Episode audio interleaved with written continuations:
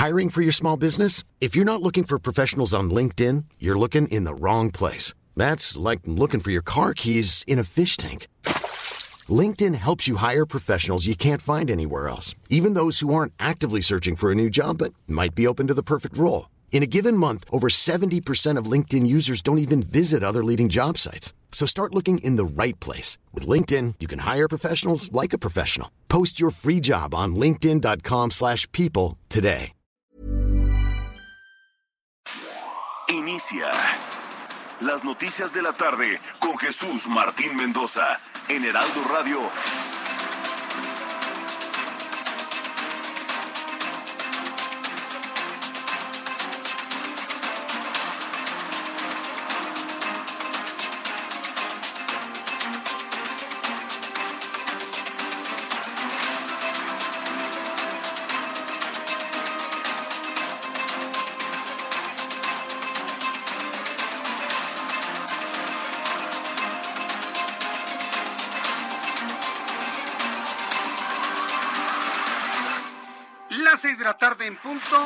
centro de la República Mexicana. Bienvenidos, muy buenas tardes. Iniciamos el Heraldo Radio de este día, hoy jueves 24 de febrero del año 2022. Una fecha que quedará marcada en la historia del siglo XXI. Una fecha en la cual una de las guerras o de los enfrentamientos bélicos con peores pronósticos en el corto y en el mediano plazo dio inicio Así que bueno, pues eh, yo le invito para que se quede con nosotros porque el conflicto ruso-ucraniano se convierte en la noticia más importante del mundo. Así que súbale el volumen a su radio que le tengo la información más importante hasta este momento.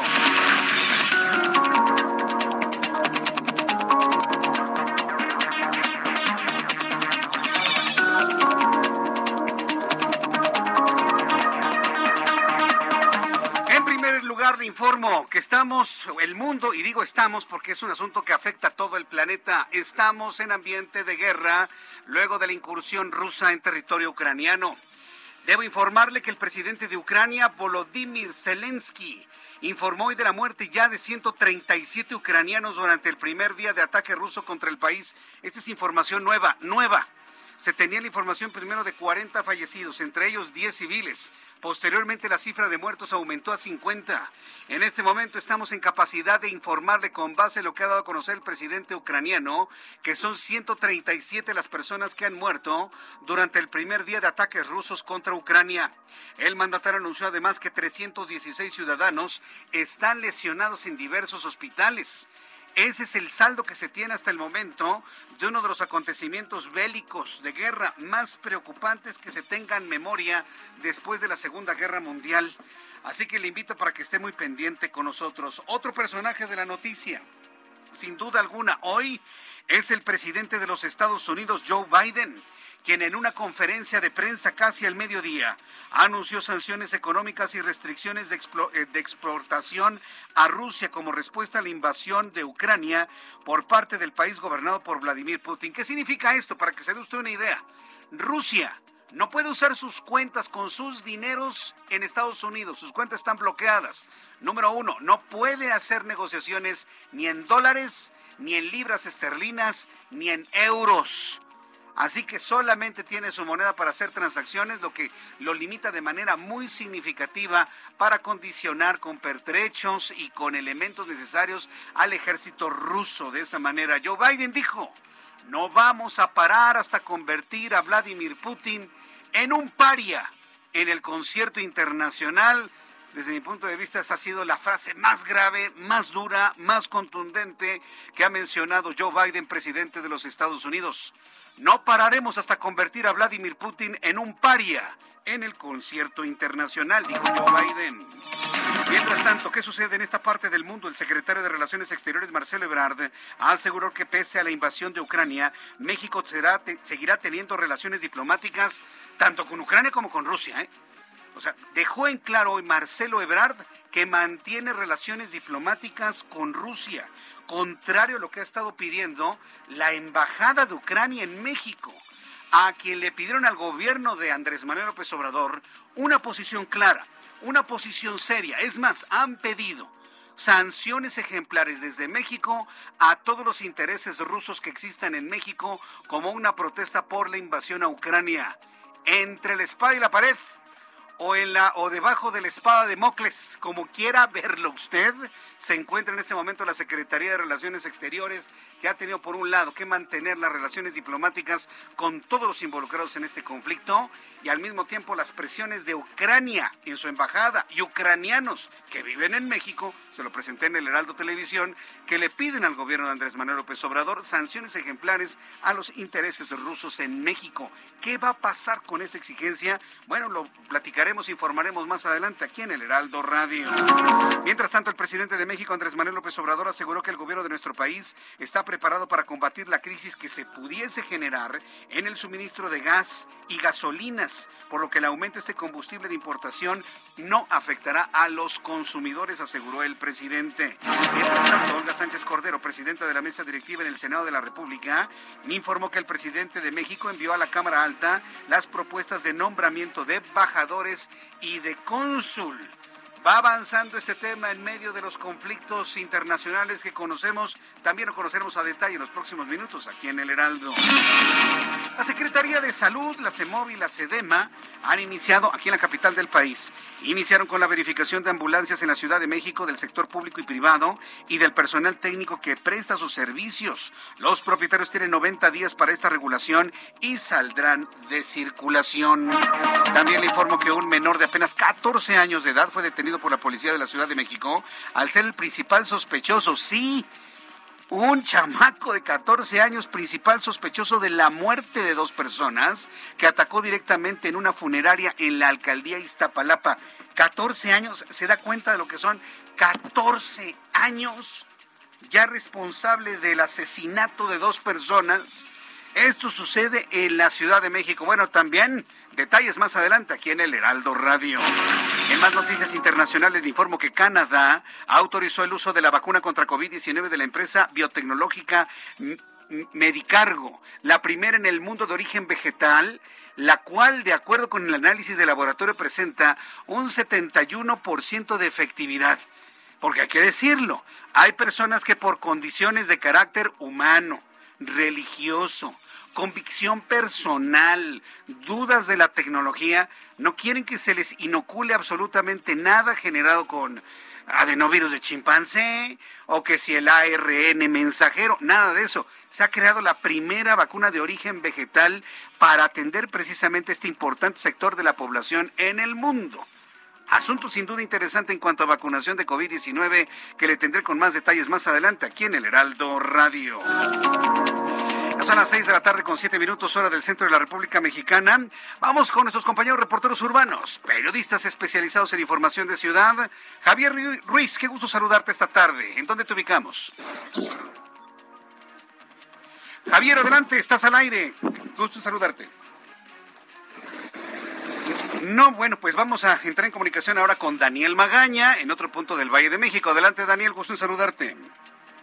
¿Qué tal, Jesús Martín? Muy buenas tardes. Pues información vehicular para las personas que se trasladan hacia la zona centro, se incorporan hacia la zona de la avenida Doctor Bertis prácticamente desde su inicio en la zona de División del Norte en dirección hacia la zona del viaducto. Hay algunos puntos en los cuales pues sí encontramos algo de carga vehicular para cruzar la zona ya de Obrero Mundial y también un poco antes la zona de Eje 4, pero en términos generales es una buena opción a esta hora de la tarde para trasladarse de la zona sur, de las inmediaciones de la alcaldía Benito Juárez, en dirección hacia la zona centro, ya a partir de precisamente el tramo pues problemático, a partir de la zona de Obrero Mundial, la zona de viaducto, hasta la zona de la incorporación al eje 3 sur. A partir de aquí, de nueva cuenta, el avance es constante sobre el doctor Bertis para trasladarse hacia la zona de la avenida Luis Moya. Reporte de Jesús Martín. Muy buenas tardes. Muchas gracias por la información, Daniel Magaña. Alan Rodríguez, gusto en saludarte. ¿En dónde te ubicamos? Jesús Martín, amigos, muy buenas tardes. Tenemos dos choques en estos momentos en el viaducto Miguel Alemán. Ah, uno, el primero ocurre antes del cruce con el eje central Lázaro Cárdenas con dirección hacia el oriente de la capital. Se trata de vehículos particulares que durante el cambio de carriles tuvieron un alcance. Afortunadamente no se registran personas lesionadas, sin embargo, debido a la movilización de los servicios de emergencia, la circulación se ha visto severamente afectada. En el sentido contrario es en donde tenemos la segunda afectación la cual llega hasta la zona de Calzada de Tlalpan y se registra en el cruce con la Avenida Revolución. Se trata también por un percance vial en el que dos vehículos colisionan al momento de incorporarse hacia los carriles centrales. Por lo pronto es el reporte que tenemos en este segundo percance. Tampoco se registran personas lesionadas, únicamente la espera de los seguros. Correcto, muy bien. Eh, estaremos atentos de más información en este lugar. Alan, gracias. Muy buenas tardes. Buenas tardes. Ahora sí tenemos en comunicaciones Javier Ruiz. Adelante, Javier. Excelente tarde, Jesús Martín. Justamente estamos recorriendo parte de la calzada San Antonio Abad, donde vamos a encontrar pues ya carga vehicular, al menos para quien transita en este punto, una vez que se deja atrás la zona de Lucas Alamán y para llegar hacia Tlalpan o bien para continuar hacia las inmediaciones del viaducto, el sentido opuesto, el avance es mucho más aceptable, únicamente rezagos llegando hacia Lucas Alamán, en lo que corresponde al eje central, ya también con avance, pues aquí sí complicado, una vez que se deja atrás el eje 3 sur, y para llegar al cruce con la avenida José María Sagas, a la zona de Arcos de Belén, más adelante también llegando a las inmediaciones del Palacio de Bellas Artes, donde pues tenemos constante cruce de peatones y finalmente el paseo de la reforma también ya comienza a incrementarse la flota de automóviles una vez que se deja atrás la zona de la Glorieta Colón y esto para quien desea llegar a los ejes 1 y 2 norte o bien para continuar hacia el circuito interior, esto ya sobre la calzada de Guadalupe. De momento, Jesús Martín, el reporte que tenemos. Muchas gracias por la información. Estamos atentos, hasta. Gracias, Javier, que te vaya muy bien. Gracias por toda la información. Son en este momento a las seis de la tarde con 11 minutos, hora del centro de la República Mexicana. Hace escasos seis minutos, hace escasos seis minutos, Marcelo Ebrard Casabón, secretario de Relaciones Exteriores, quien se convierte, se convierte en México en uno de los eh, de las voces más importantes si tomamos en cuenta el conflicto internacional que inició ayer por la noche, ha subido un mensaje de audio a través de su cuenta de Twitter, la de Marcelo Ebrard México rechaza el uso de la fuerza y condena enérgicamente la invasión rusa a Ucrania. Demanda cesen las hostilidades, inicie el diálogo, se proteja a la población y instrucciones al doctor Juan Ramón de la Fuente para el Consejo de Seguridad de mañana. Esto es parte de lo que ha informado Marcelo Ebrard a la población en general en este mensaje de audio que ha subido a su cuenta de Twitter. Me ha pedido el presidente de la República les comunique a ustedes las instrucciones que acaba de dar para guiar nuestra actuación en el Consejo de Seguridad de la Organización de las Naciones Unidas, así como muy diversos foros en todo el mundo. Eh, ya a estas horas tenemos, después de pláticas, conversaciones con más de siete diferentes países y desde luego con nuestra embajada en Ucrania, tenemos muy claro que estamos ante una invasión. Ya no hay ninguna duda sobre ello, es una operación con una escala que cubre casi todo el territorio de Ucrania y quisiera yo decirles que nuestra orientación principal es rechazar el uso de la fuerza y condenar enérgicamente la presencia de fuerzas de la Federación Rusa en territorio de Ucrania. México sufrió dos invasiones por parte de Francia, dos invasiones por parte de Estados Unidos, perdimos la mitad de nuestro territorio y por historia y tradición, por nuestra formación como nación, tenemos que rechazar y condenar enérgicamente la invasión de un país como Ucrania por parte de una potencia como Rusia. Eso es lo que va a orientar nuestros trabajos. Demandamos que cesen las operaciones militares por parte de la Federación Rusa en territorio de Ucrania, que se respete su integridad territorial, que se proteja a su población civil. Vamos a seguir insistiendo en la necesidad de una salida diplomática, apoyar al secretario general de las Naciones Unidas en su difícil tarea en este momento. Y estas son las instrucciones que le acabo de compartir a nuestro embajador en Nueva York, a Juan Ramón de la Fuente. Es lo que vamos a defender en todos los foros. México condena enérgicamente esta invasión y llama a un cese al fuego inmediato que permita una salida diplomática y que proteja a la población y evite el sufrimiento. Bien, ahí está el posicionamiento completo de Marcelo Ebrard. Es importantísimo este mensaje porque es la posición oficial de México. no de un partido, no de un hombre en la presidencia, sino de nuestro país. Y la posición de nuestro país es de condena total y absoluta a la invasión rusa en Ucrania. Las razones que, exhibió y que argumentó el propio secretario de Relaciones Exteriores fue nuestra historia. México ha sido víctima de dos invasiones francesas, de invasiones estadounidenses. Perdimos la mitad de nuestro territorio por nuestra historia. Debemos rechazar la invasión de Rusia. Fíjese lo importante y trascendente de lo que ha dicho Marcelo Ebrard. ¿Por qué? Porque en este momento no está fluyendo la ideología, la geografía política, que si son de izquierda o rumbo al comunismo. No ha argumentado Marcelo Ebrard la historia de México como víctima de invasiones de otros países como razón fundamental para rechazar la invasión de Rusia a Ucrania. Usted lo acaba de escuchar, es un mensaje que se acaba de difundir hace escasos siete minutos y que bueno, pues ya le dan de alguna manera tono a la posición de México frente al conflicto internacional y que responden a la demanda de la Embajada de Ucrania en México de un posicionamiento claro en torno a lo ocurrido en territorio ucraniano.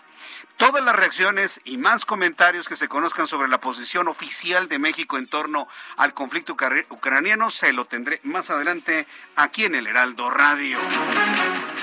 Y cuando son las seis y cuarto, vamos a revisar lo que sucedía un día como hoy. La historia es la historia y es importante revisar qué pasaba un día como hoy, 24 de febrero, en México, el mundo y la historia.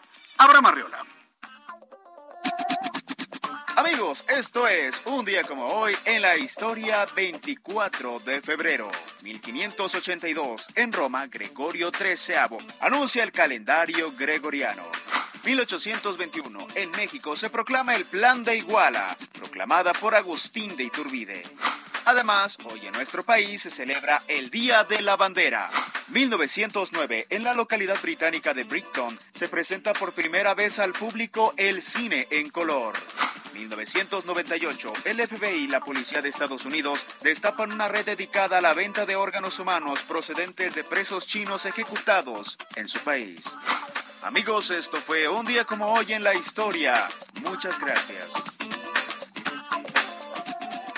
Muchas gracias, Abraham Marreola, por las efemérides del día de hoy. Vamos a revisar las condiciones meteorológicas para las próximas horas.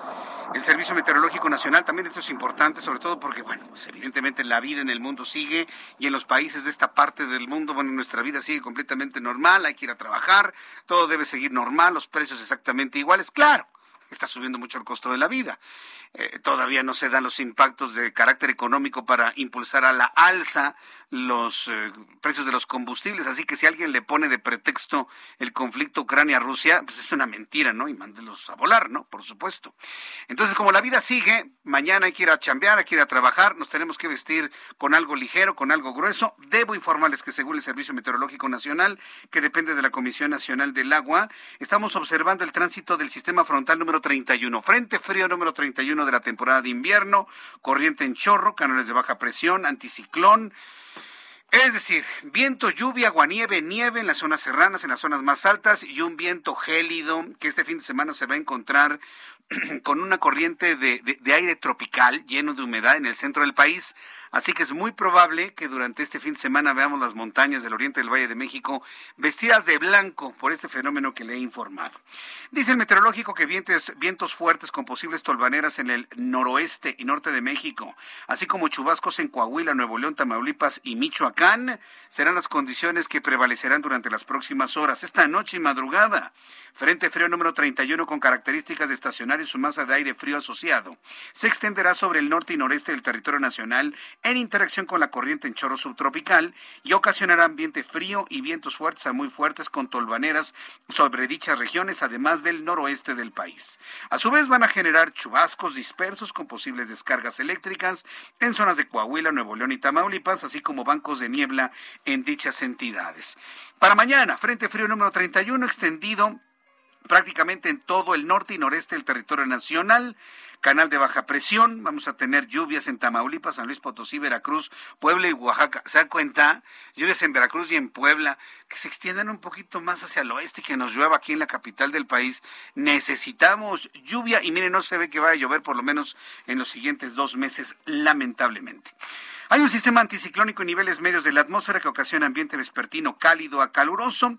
Y bueno, pues ya con estos elementos le doy a conocer rápidamente el pronóstico del tiempo para algunas ciudades donde se escucha el Heraldo Radio con toda potencia y con una gran audiencia, cosa que yo agradezco infinitamente a nuestros amigos que han vuelto este programa de noticias como su mejor referencia de información todos los días. Amigos en Acapulco, temperatura mínima 23, máxima 34. Monterrey, Nuevo León, mínima 8, máxima 22. Para el día de mañana, Guadalajara seguirá igual de despejado, bonito, por cierto. Mínima 10, máxima 31. En Villahermosa, Tabasco, mínima 22, máxima 33. Ya cayó la noche en Mérida, mínima 22, máxima 34. 31 en este momento en Mérida. En la ciudad de la eterna primavera, mínima 16, máxima 29, en este momento 28. Y aquí en la capital de la República Mexicana, 24 grados la temperatura. Temperatura de confort, buena temperatura esta hora de la tarde. La mínima 9, estará haciendo frío mañana tempranito. Y la máxima para mañana, 27 grados Celsius.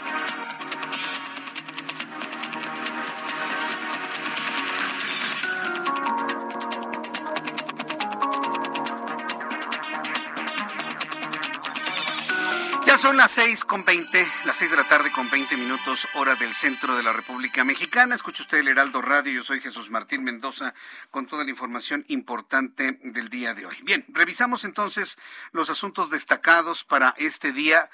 ¿Quién se hubiese imaginado que empezaríamos con este problema de la guerra? Tal vez resultó para algunos eh, inusitado, que empezó antes de tiempo, otros aseguran que Finalmente hasta tarde sucedió, había campanas o tambores de guerra desde el fin de semana pasado.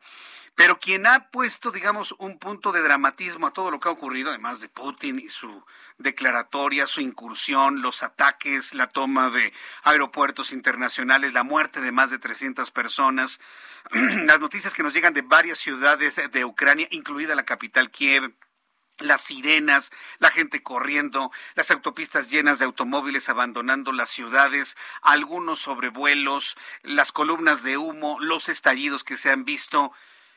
Independientemente de todo ello, las declaraciones del presidente Zelensky de Ucrania rompiendo relaciones diplomáticas con Rusia, las declaraciones de Vladimir Putin diciendo ni se metan, ¿eh?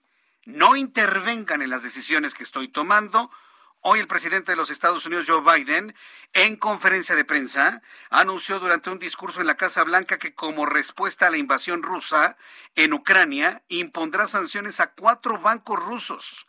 Va a suprimir importaciones tecnológicas rusas, a quien el mandatario, Vladimir Putin, a quien el mandatario calificó como un agresor y por eso él y su país pagarán las consecuencias.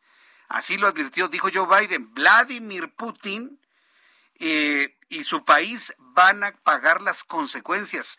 Abro paréntesis. Debo decirle que en Rusia, en Rusia hay una gran cantidad de protestas y manifestaciones en contra de la guerra que ha iniciado Vladimir Putin, inclusive se conoce del caso de una mujer de la tercera edad que con una pancarta que decía no a la guerra fue sometida por elementos de seguridad rusos para callarle que no la vieran las cámaras de televisión internacionales que cubrían las primeras reacciones dentro del territorio ruso. Joe Biden en su conferencia de prensa detalló que estas sanciones son estructuradas para causar un impacto económico negativo de manera inmediata y a largo plazo a Rusia. De esta forma, el gobierno de Estados Unidos cumple con sus compromisos con la OTAN a pesar de no entrar en guerra con el Kremlin. Eso sí lo dejó en claro el propio presidente de Estados Unidos, Joe Biden. De ninguna manera vamos a iniciar un conflicto armado un intercambio de balas, no nos vamos a enfrentar militarmente contra el ejército ruso dentro del territorio ucraniano. Eso no lo vamos a hacer, vamos a estar eh, presionando con una sanción económica ejemplar junto con nuestros aliados en Europa y Rusia no podrá tener dinero ni capacidad económica para mantener a su ejército eh, desplazado en el lugar. Esa es la estrategia estadounidense. Ahogar, sitiar completamente la presencia rusa en la frontera con Ucrania y de esta manera pues hacer retroceder a las tropas asunto que evidentemente no ha comentado en ningún momento Vladimir Putin. Las tropas rusas tomaron esta tarde el control de la central nuclear de Chernóbil la que explotó el 26 de abril de 1986, ¿se acuerda? Que tras la desmembración de la Unión Soviética quedó en territorio ucraniano. Es el último escenario conocido del ataque de Rusia a Ucrania. Sin embargo, los despliegues de Rusia se produjeron desde distintos flancos. Por el este, el sur y el norte y su ejército se acercó ya a la capital Kiev. La invasión comenzó de madrugada, madrugada para, para Ucrania, eran las 8 de la noche con 30 minutos, tiempo del centro de México ayer, cuando inició la, la incursión rusa en territorio ucraniano.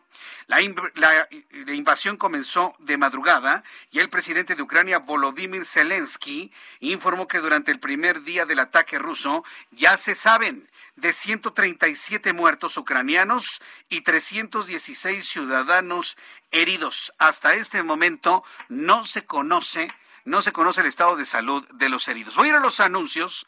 Al regreso le voy a informar cómo este asunto ha impactado a estas latitudes. Aquí en nuestro país, la Embajada de Ucrania pidió un posicionamiento claro al gobierno de México, el cual se acaba de producir hace escasos 25 minutos. Regreso con esto después de los mensajes y le invito para que me escriba a través de YouTube en el canal Jesús Martín MX y a través de Twitter, arroba Jesús Martín MX. Escuchas a Jesús Martín Mendoza con las noticias de la tarde por Heraldo Radio, una estación de Heraldo Media Group. Escucha las noticias de la tarde con Jesús Martín Mendoza. Regresamos.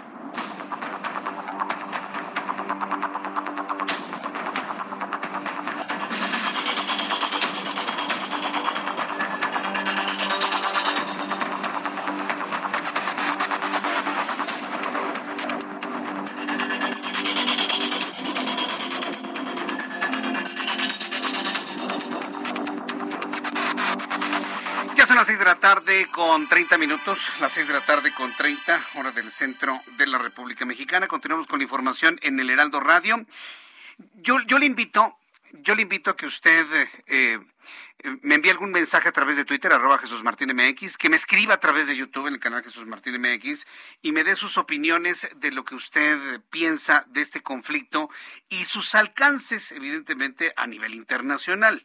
Aquí en México los alcances, pues evidentemente van a ser de carácter económico, posiblemente en cuanto a energéticos.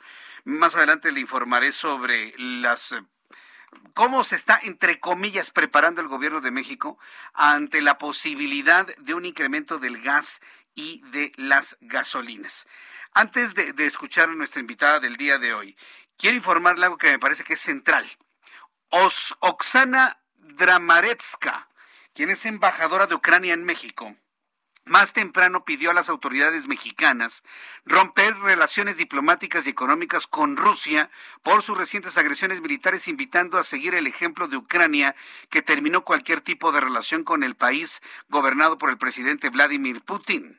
La embajadora le solicitó al gobierno de México a establecer una posición clara, y así lo subrayó, una posición clara frente al conflicto bélico en Europa del Este posición que ya dio Marcelo Ebrard, ¿eh? poquito después de las seis de la tarde, y le presenté el audio hace unos instantes. Pero vamos a escuchar lo que más temprano pedía y exigía la embajadora de Ucrania en México. Porque hasta ahora hemos, no hemos uh, sentido muy claramente la posición mexicana.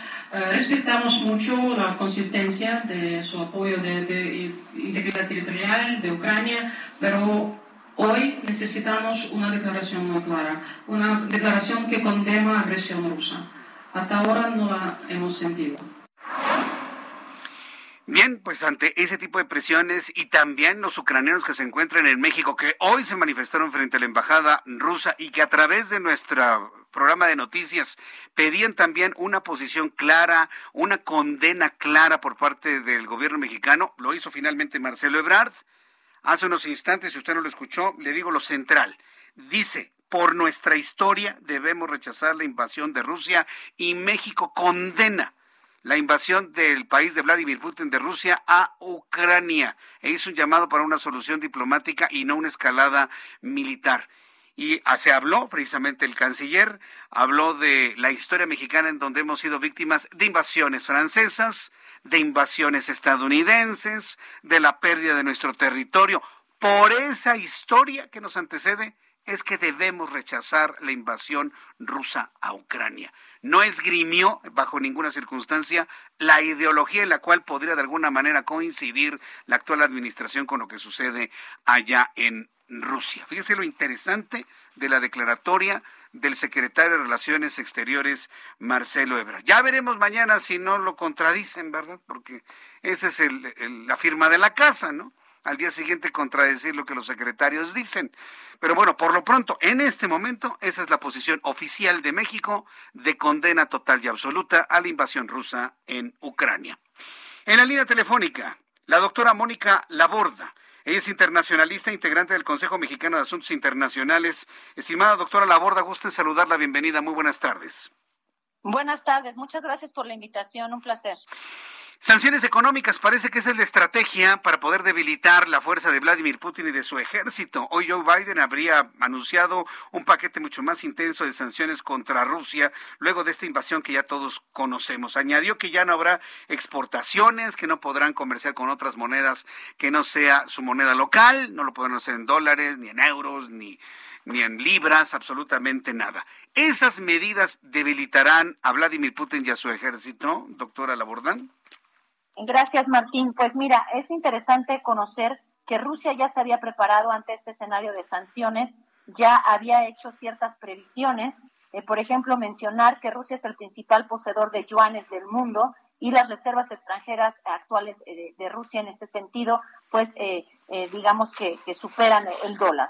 ¿No? Entonces ya se había prevenido de, una situación de este tipo. También buscó des, dolarizar sus reservas y transacciones, vendiendo la deuda estadounidense que había comprado en dólares e incrementando sus reservas en oro.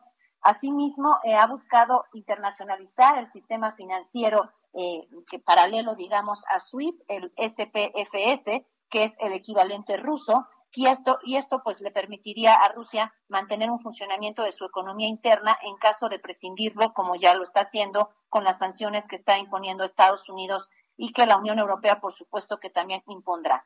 Asimismo, también eh, Rusia ha buscado eh, fortalecer su presencia con otros socios comerciales, por ejemplo, con eh, China, su aliado también en el Consejo de Seguridad, y pues aquí en este sentido el gas natural que no le puede vender a Europa, pues lo está intentando colocar con China y ya se ha suscrito un acuerdo en este término que bueno, pues dará salida a esta situación. Algo también interesante a mencionar es que la invasión rusa en Ucrania va a impactar el suministro de chips, de coches y de medicinas. ¿Por qué? Porque, bueno, eh, Ucrania es un lugar donde eh, pues eh, se encuentran grandes yacimientos de minerales a nivel internacional es pues digamos uno de los lugares más importantes y todo esto pues va a incrementar el precio de estos productos además de la crisis que ya se enfrentan de los eh, contenedores a nivel internacional y la industria de microchips pues se enfrenta a estos cuellos de botella. Entonces es una, una situación que va a ir mucho más allá de las fronteras y las repercusiones e implicaciones que tendrá, pues traspasarán no solamente la, esfera política. Eh, precisamente este problema que se agudizó con el tema de la pandemia, la falta de, trabajo y elaboración de microchips, y tomando en cuenta que el mayor productor de estos microchips para todas las cuestiones electrónicas, teléfonos celulares, pantallas, automóviles, se fabrica en Ucrania. ¿Cuál es el tipo de crisis que se avisora si este conflicto militar armado se extiende por mucho tiempo, doctora Labordán? Pues bueno, seguiremos viendo incremento en los precios, seguiremos viendo eh, estas detenciones en los contenedores que no llegan a sus destinos de manera adecuada. Por supuesto, la inflación, pues esto se impactará mucho más, ¿no? La inflación ya en Estados Unidos y eso repercutirá también para México. Sabemos que cualquier eh, situación que impacte económicamente a Estados Unidos negativamente hablando, pues le impacta a nuestro país, puesto que somos el principal socio comercial inversionista de Estados Unidos. Entonces, pues el escenario ya de por sí eh, convulso y complicado en términos económicos derivado de la pandemia, pues se complica aún más en, los próximos meses, definitivamente, ¿no? Esta situación va a ser eh, compleja. Ahora bien, el precio del barril de, de, petróleo, perdón, también se ha incrementado. Esto como país exportador que somos, pues nos beneficia en el corto plazo, aunque también hay ciertas cuestiones que importamos, ¿no? En términos de gas natural y que pudiera impactar el precio del gas natural también y tener un incremento que ya el Fondo Monetario Internacional anuncia alrededor del 60%. Entonces, bueno, esto también podría podría ir de la mano de esta situación. Hoy Estados Unidos habló mucho de sus aliados, habló evidentemente de la OTAN, eh, habló de aliados como España, del Reino Unido, este, España, por supuesto que España está enviando 800 eh, elementos a la zona del conflicto. Eh, ante la participación de tantos países en el mundo, del primer mundo, para condenar y actuar en consecuencia ante la invasión rusa, en redes sociales hay muchas personas que con temor han hecho viral tercera guerra mundial. Y hay quienes aseguran que va a haber una tercera guerra mundial. Yo soy de los que desmiento esta posibilidad, pero para el público que piensa esa posibilidad, esa situación muy extendida en las redes sociales, ¿cuál es su opinión, doctora Laborda? ¿Estamos verdaderamente a las puertas de un conflicto internacional como para calificarlo tercera guerra mundial? Coincido contigo, Martín, yo desmiento esta afirmación. Más bien es interesante observar lo que está ocurriendo en el sistema internacional, que es una especie de guerra fría, pero con más actores a nivel global, ya que se empieza pues a confirmar un orden global bipolar con los rivales de Estados Unidos por un lado y por Occidente por el otro. Y esta crisis pues va mucho más allá de Ucrania y de Rusia. Definitivamente eh, pensar en una guerra en términos como la guerra la Segunda Guerra Mundial o inclusive en la Guerra Fría y en esa situación, pues el contexto actual es muy diferente. Eh, asistimos pues a un mundo globalizado, hiperconectado. Entonces considero yo que esto en el corto y mediano plazo pues no va a suceder. Los costos también serían altísimos y también un elemento importante a destacar es el elemento nuclear. ¿no? Finalmente las potencias no se enfrentan ante esta variable nuclear, recordando pues los efectos que tuvieron las bombas nucleares de, la Segunda Guerra Mundial en 1945 y bueno, pues de esta forma puede servir como un tener eh, pues un más que un seguro en el poderío militar es un poder de estar confiados en que no serán atacados y en este sentido también importante mencionar que Ucrania pues almacena grandes cantidades de, de, armamento nuclear. Sí, ese es un factor que no debemos olvidar. Ahora que estaba hablando precisamente de la, de la Guerra Fría, Precisamente el presidente de los Estados Unidos, Joe Biden, fue cuestionado sobre este tema y se le preguntó de manera directa si estaríamos ya ante una situación de guerra fría. Joe Biden dijo que no, que no era la situación, pero que todo dependería del tiempo que durara el conflicto y él confió en que no será mucho tiempo. ¿Coincide usted con lo que dijo Joe Biden de que no hay una situación de guerra fría? Porque posiblemente en, en los hechos sí lo hay. ¿Cómo lo ve usted, doctora? Sí coincido en el sentido de que también coincido que esta situación no debe demorarse mucho más allá de, unos meses, ¿no? Una situación muy puntual, ya que las implicaciones que tendría tanto para Estados Unidos como para Rusia y la Unión Europea en su conjunto, eh, pues serían altísimas. Entonces, eh, yo considero más bien que eh, pues las implicaciones serán en el corto y mediano plazo, como estábamos comentando, el hecho de que se involucren más actores como peso y contrapeso a esta situación, por ejemplo, el caso de Turquía, que es miembro de la OTAN, no es miembro de la Unión Europea y juega un papel y un rol de equilibrio y pacificador en la región, el contrapeso que otorga China también al sistema internacional, pues está muy mucho más allá de un escenario de, situación de guerra fría o de bipolarismo en su conjunto, ¿no? Como conocíamos en aquellos términos. Bien, eh, pues no nos resta más que es esperar a cómo se, cómo se van a dar las cosas. ¿Existe la posibilidad de que se involucren militarmente otros países? Eh, ya supimos de España que envió 800 elementos. Boris Johnson estaría en la misma línea de pensamiento. Eh, ¿Podría escalar esto a niveles más graves desde su punto de vista, doctora? Pues desde mi punto de vista lo que tiene que hacer Europa es integrar su estrategia eh, de política exterior y seguridad común. Recordemos que pues esta situación, más bien lo que está sucediendo es que Washington y Moscú se están poniendo de acuerdo en un problema que ocurre en suelo eh, europeo y que las implicaciones para Europa serán altísimas en términos económicos, como lo que comentábamos del gas, ¿no? Que pues si se cortan los suministros, Europa tendrá que buscar nuevos proveedores, como el caso de Qatar, el caso de Noruega, el caso de Corea del Sur, que ya se han barajeado estas opciones, y también pues tendrá implicaciones en otros temas, en otro sentido, ¿no? Entonces, definitivamente considero yo que, esta situación no debe de escalar mucho más, debe de ser eh, pausible en el corto plazo y también debemos de ser muy cautelosos en, leer la información porque pues ahora asistiremos a una guerra de desinformación a nivel internacional, a una infodemia derivada justamente del amarillismo que esto presenta, ¿no? Para ambos, ambos eh, lados del mundo, ¿no? Tanto para Occidente como para eh, el lado donde se encuentra Rusia, China y otros eh, países que jugarían pues una posición diferente, ¿no? Habría que entender la historia y, el contexto desde ambas perspectivas y no solamente lanzar juicios como, como bien apuntabas de pensar en una guerra mundial, que también eh, yo desmiento esta situación y coincido con tu planteamiento.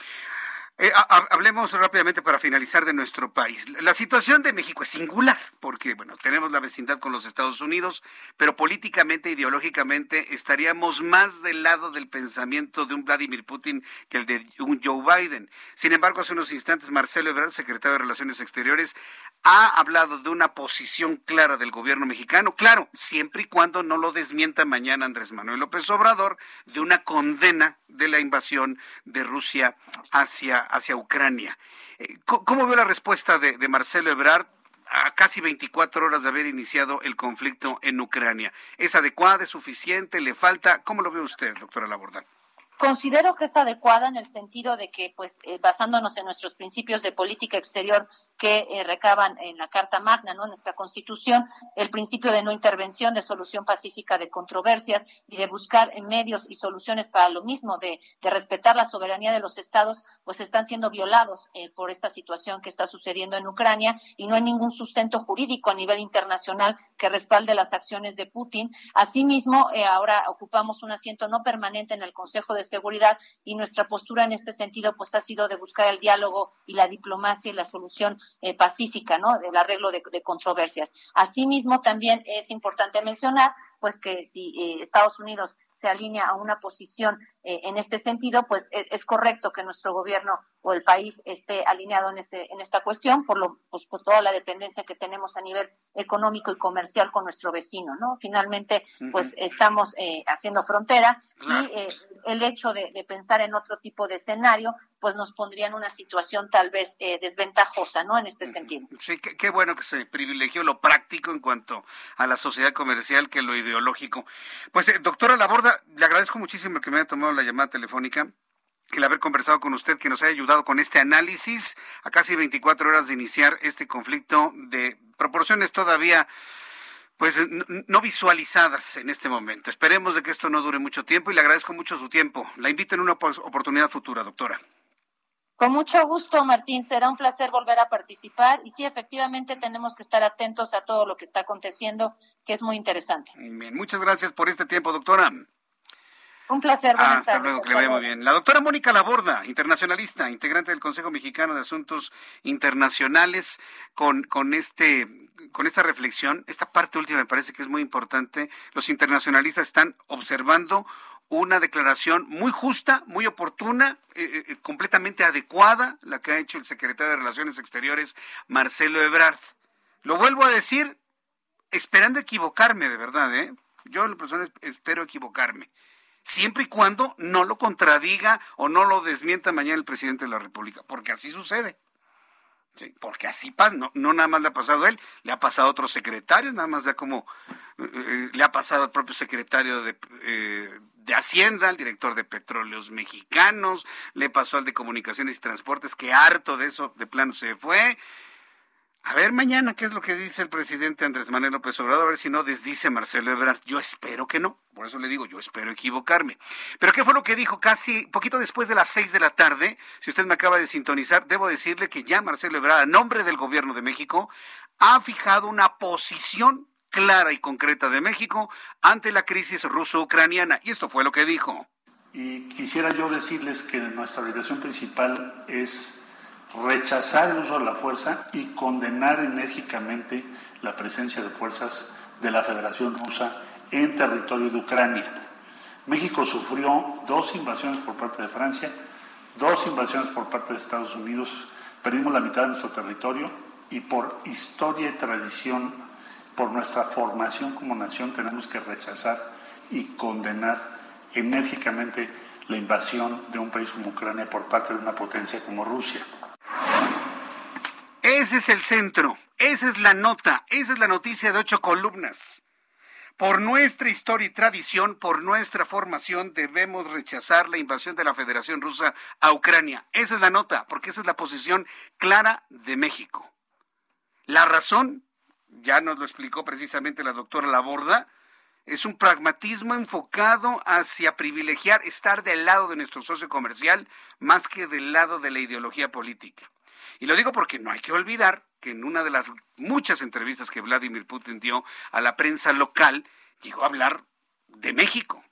Que ¿Qué le parecería a Estados Unidos poner tropas rusas en México, cerca de su frontera, como finalmente Estados Unidos lo ha hecho en la frontera con Rusia?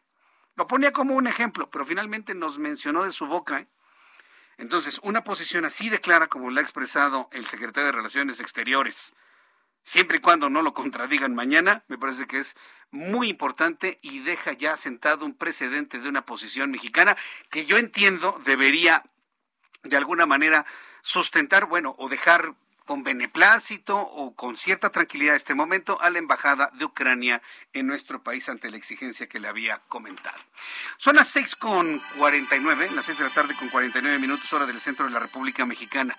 ¿Qué opina usted de todo este conflicto? Le invito para que me escriba a través de Twitter, arroba Jesús Martín MX. Ayer hice un, un space, ayer por la noche, una vez que ya teníamos más datos de todo lo que ocurría eh, allá en Rusia. Yo espero, eh, si tengo más elementos que refresquen y que aporten, no estar dando vueltas a lo mismo, pero que aporte cosas interesantes, poder hacer un space hoy por la noche, ya, ya, ya, ya este, un poco más tarde, y ya para complementarle, en poco tiempo, ¿eh? tampoco lo voy a distraer una hora, dos horas, no, no, no, unos cuantos minutos en un space, a actualizarle todo lo que tengamos antes de terminar nuestras actividades del día de hoy, descansar para empezar nuestro trabajo el día de mañana. Entonces, bueno, pues le aviso que le estaré actualizando toda esta información.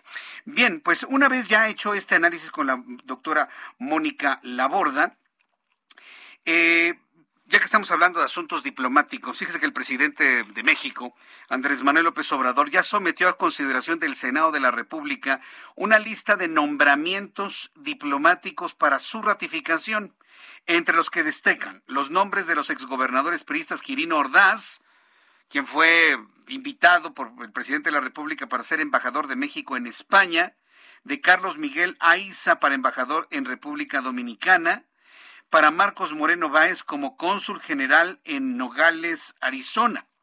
Así lo informó esta tarde la presidenta de la mesa directiva del Senado, Olga Sánchez Cordero, a través de su cuenta de Twitter. Mire que no se enfocaron a decir, ah, y Jesús A. Rodríguez para que sea nuestro embajador en Panamá, porque Panamá todavía no ha dado el placet, Panamá todavía no ha dado el beneplácito. Y varias organizaciones civiles, varias organizaciones civiles están impulsando al presidente Nito Cortiz, Laurentino Cortizo, el, presidente de Panamá, a que dé una segunda negativa al beneplácito de la designación para embajador de México en Panamá, bajo el argumento de que la señora que es propuesta, pues no cumple con las características de preparación, educación, formación, valores, llegó a mencionar valores para estar en territorio panameño. Es gravísimo. ¿eh? Me, ha tocado ver varias entrevistas que han ido en ese sentido y bueno, pues estoy seguro que en este momento se valora esa situación. En otros asuntos, el índice nacional de precios al consumidor se ubicó en un 7.22%, dio a conocer el Instituto Nacional de Estadística y Geografía. Recuerda que este dato no es de los últimos días, sino que es la anualización. Se hace una anualización de los primeros 15 días del mes de febrero de 2021 a los primeros 15 días del mes de febrero de 2022. Si anualizamos el cálculo de inflación, pues este ha subido, ¿eh? Este ha subido unas cuantas décimas, ha subido, y esto es importante decirlo, 7.22% la inflación anualizada febrero a febrero, febrero de 2021 a febrero de 2022. Esto lo dio a conocer el Instituto Nacional de Estadística y Geografía, lo que significa que la inflación interanual en nuestro país se aceleró en la primera mitad de febrero, rebasando lo esperado por el mercado que se mantuvo durante cuatro quincenas seguidas. Los análisis del Banco de México proyectaban un crecimiento de 7.17%, por lo que estas cifras fueron superadas por 0.1% es mayor la inflación a la esperada. ¿Por qué? Porque subieron las cosas en febrero. ¿A poco no lo notó? Nada más arrancó este febrero y se convirtió en la segunda cuesta del año, ¿no? En la cuesta de febrero. ¿Qué forma de subir sobre todo los alimentos? Es lo que más nos ha preocupado. lo básico, ¿no? Los alimentos, las tortillas, en algunos lugares 22, 23 pesos el kilo. Los aguacates, digo, está bien, podemos vivir sin guacamole. Le puedo asegurar que podemos vivir sin guacamole, pero no bajan de 80 pesos. Los limones no bajan de los 80 pesos. Los jitomates, si usted quiere buen jitomate Sinaloa de ese bolita, 79.90. Baratito el guaje, 49 pesos. Baratito el guaje.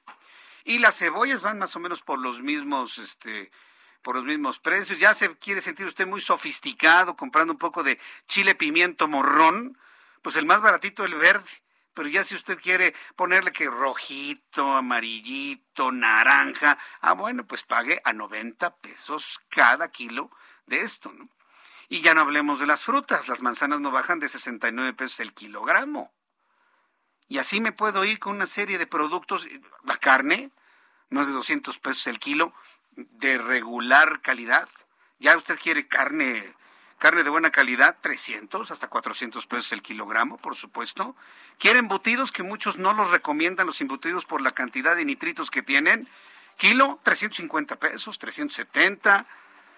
Qué importante saber hacer súper, ¿sabe usted? Qué importante es que usted también le haga amo de casa, señor. Vaya usted a la, a, la tienda, compre, no vaya a la tienda de autoservicio, pues vaya al tianguis, al mercado sobre ruedas, se va a ir de espaldas. Bueno, esto ya lo refleja hoy el Instituto Nacional eh, de Estadística y Geografía en su información de inflación que dio a conocer el día de hoy. Bueno, los anuncios, al regreso, un resumen con las noticias más importantes. Le tengo la actualización de los números de COVID-19, nuestros compañeros reporteros en toda la República Mexicana informándole a usted, más reacciones del tema Rusia. Ucrania, le invito para que me escriba a través de Twitter, arroba Jesús Martín MX. Escuchas a Jesús Martín Mendoza con las noticias de la tarde por Heraldo Radio, una estación de Heraldo Media Group. Escucha las noticias de la tarde con Jesús Martín Mendoza. Regresamos.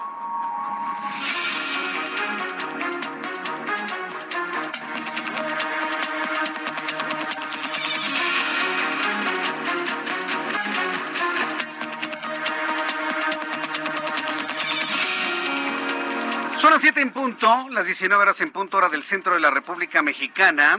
Le presento un resumen con las noticias más importantes en el Heraldo Radio. En este resumen de noticias le doy a conocer que la Secretaría de Salud, aún con todos los asuntos informativos que tenemos encima, ha dado a conocer los números de COVID-19 correspondientes para este día, para hoy jueves 24 de febrero. En este informe se da a conocer que 18.252 personas se contagiaron de COVID-19 en las últimas 24 horas para un total de 5.473.489 mexicanos contagiados. Lamentablemente han fallecido 362 personas para un total acumulado de 317.303 fallecimientos en lo que llevamos de pandemia. El índice de letalidad se mantiene en 5.8%. este resumen de noticias le informo que la doctora internacionalista Mónica Laborda comunicó, en, platicó y conversó con el Heraldo Radio hace unos minutos y nos dijo que el conflicto en Ucrania impactará en la inflación de la economía de los Estados Unidos y tendrá repercusión necesariamente en México, porque cualquier impacto negativo afecta a nuestro país al ser uno de los principales socios comerciales de Estados Unidos, lo que implicaría más la crisis económica causada por la pandemia. Laborda agregó que no se espera una tercera guerra mundial, sino un nuevo orden mundial. No va a haber una tercera guerra mundial. Se está conformando, nos dijo en entrevista, un nuevo orden mundial polarizado entre los amigos de Rusia y los aliados de los Estados Unidos por supuesto la inflación, pues esto se impactará mucho más, ¿no? La inflación ya en Estados Unidos y eso repercutirá también para México. Sabemos que cualquier eh, situación que impacte económicamente a Estados Unidos negativamente hablando, pues le impacta a nuestro país, puesto que somos el principal socio comercial inversionista de Estados Unidos.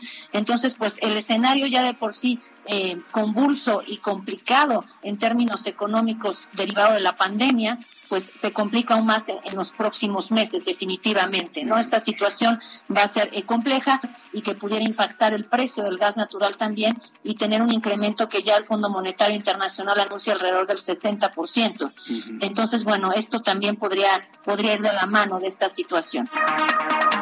En más noticias en este resumen, le informo que la Secretaría de Seguridad Ciudadana de la capital del país informó que durante un operativo realizado el pasado martes 22 y miércoles 23 de febrero, se detuvieron a 112 personas relacionadas con posesión de armas de fuego y tráfico de drogas. Además, se incautaron más de 1.500 dosis de cocaína y 14 automóviles relacionados con actividades ilícitas. Los mercados de Europa, principalmente en Rusia, sufrieron un desplome de entre el 33 y el 39%. Sí, la bolsa de valores de Rusia se derrumbó el 39% por la incursión de los militares rusos al mando de Vladimir Putin. Toda la preocupación de las implicaciones de la invasión rusa en Ucrania fue lo que provocaron el desplome financiero. El resto de indicadores europeos afectados se concentraron en Polonia y Austria, donde sus bolsas habrían bajado 6.89 y 8.19% respectivamente. Y en Italia y Alemania, las pérdidas fueron de 4.53 y 4.81% respectivamente. La Organización Mundial de la Salud ha mostrado su más profunda preocupación por la seguridad, la salud, el bienestar de todos los civiles afectados por la invasión de Ucrania por parte de Rusia y ha pedido que los hospitales no sean objetivos de posibles ataques. El presidente de Ucrania, Volodymyr Zelensky, anunció la movilización militar general para contrarrestar la invasión rusa, con lo que todos los hombres de 18 a 60 años deberán unirse al ejército y pelear contra Rusia. Hay en Ucrania un llamamiento de hombres para conformar las filas, la protección y la defensa del territorio ucraniano. Entre 18 y 60 años están siendo llamados a formarse en las filas del ejército. La medida afectará a las personas sometidas al servicio militar obligatorio y a los reservistas y estará en vigor durante 90 días en todas las regiones de Ucrania, ha precisado el texto. También el presidente ucraniano Zelensky indicó que grupos de sabotaje rusos infiltrados en Kiev, amenazada por las tropas rusas que el jueves invadieron el país, el mandatario lamentó el viernes que, que su país se haya quedado solo para defenderse ante la invasión lanzada por el ejército ruso en la víspera. Fíjese, dice el presidente de Ucrania que está solo. Parece que no ha escuchado todos eh, los apoyos de la OTAN, de los Estados Unidos, del Reino Unido, de España, de Alemania, pero sin embargo el presidente ucraniano se siente solo.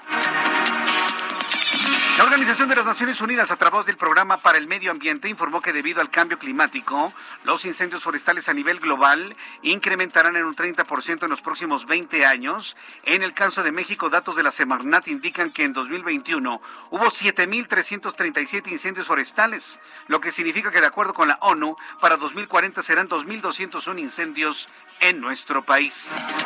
Le informó que la policía de Moscú detuvo a 719 personas debido a su participación en una protesta no autorizada en el centro de la capital rusa en contra de la invasión a Ucrania. No obstante, y de acuerdo con información de la organización de, de la ONG o de la Organización No Gubernamental de Derechos Humanos, la cifra de detenidos es alrededor de 1.400 personas en 51 ciudades del país. Están deteniendo a los ciudadanos rusos que están en contra de la guerra.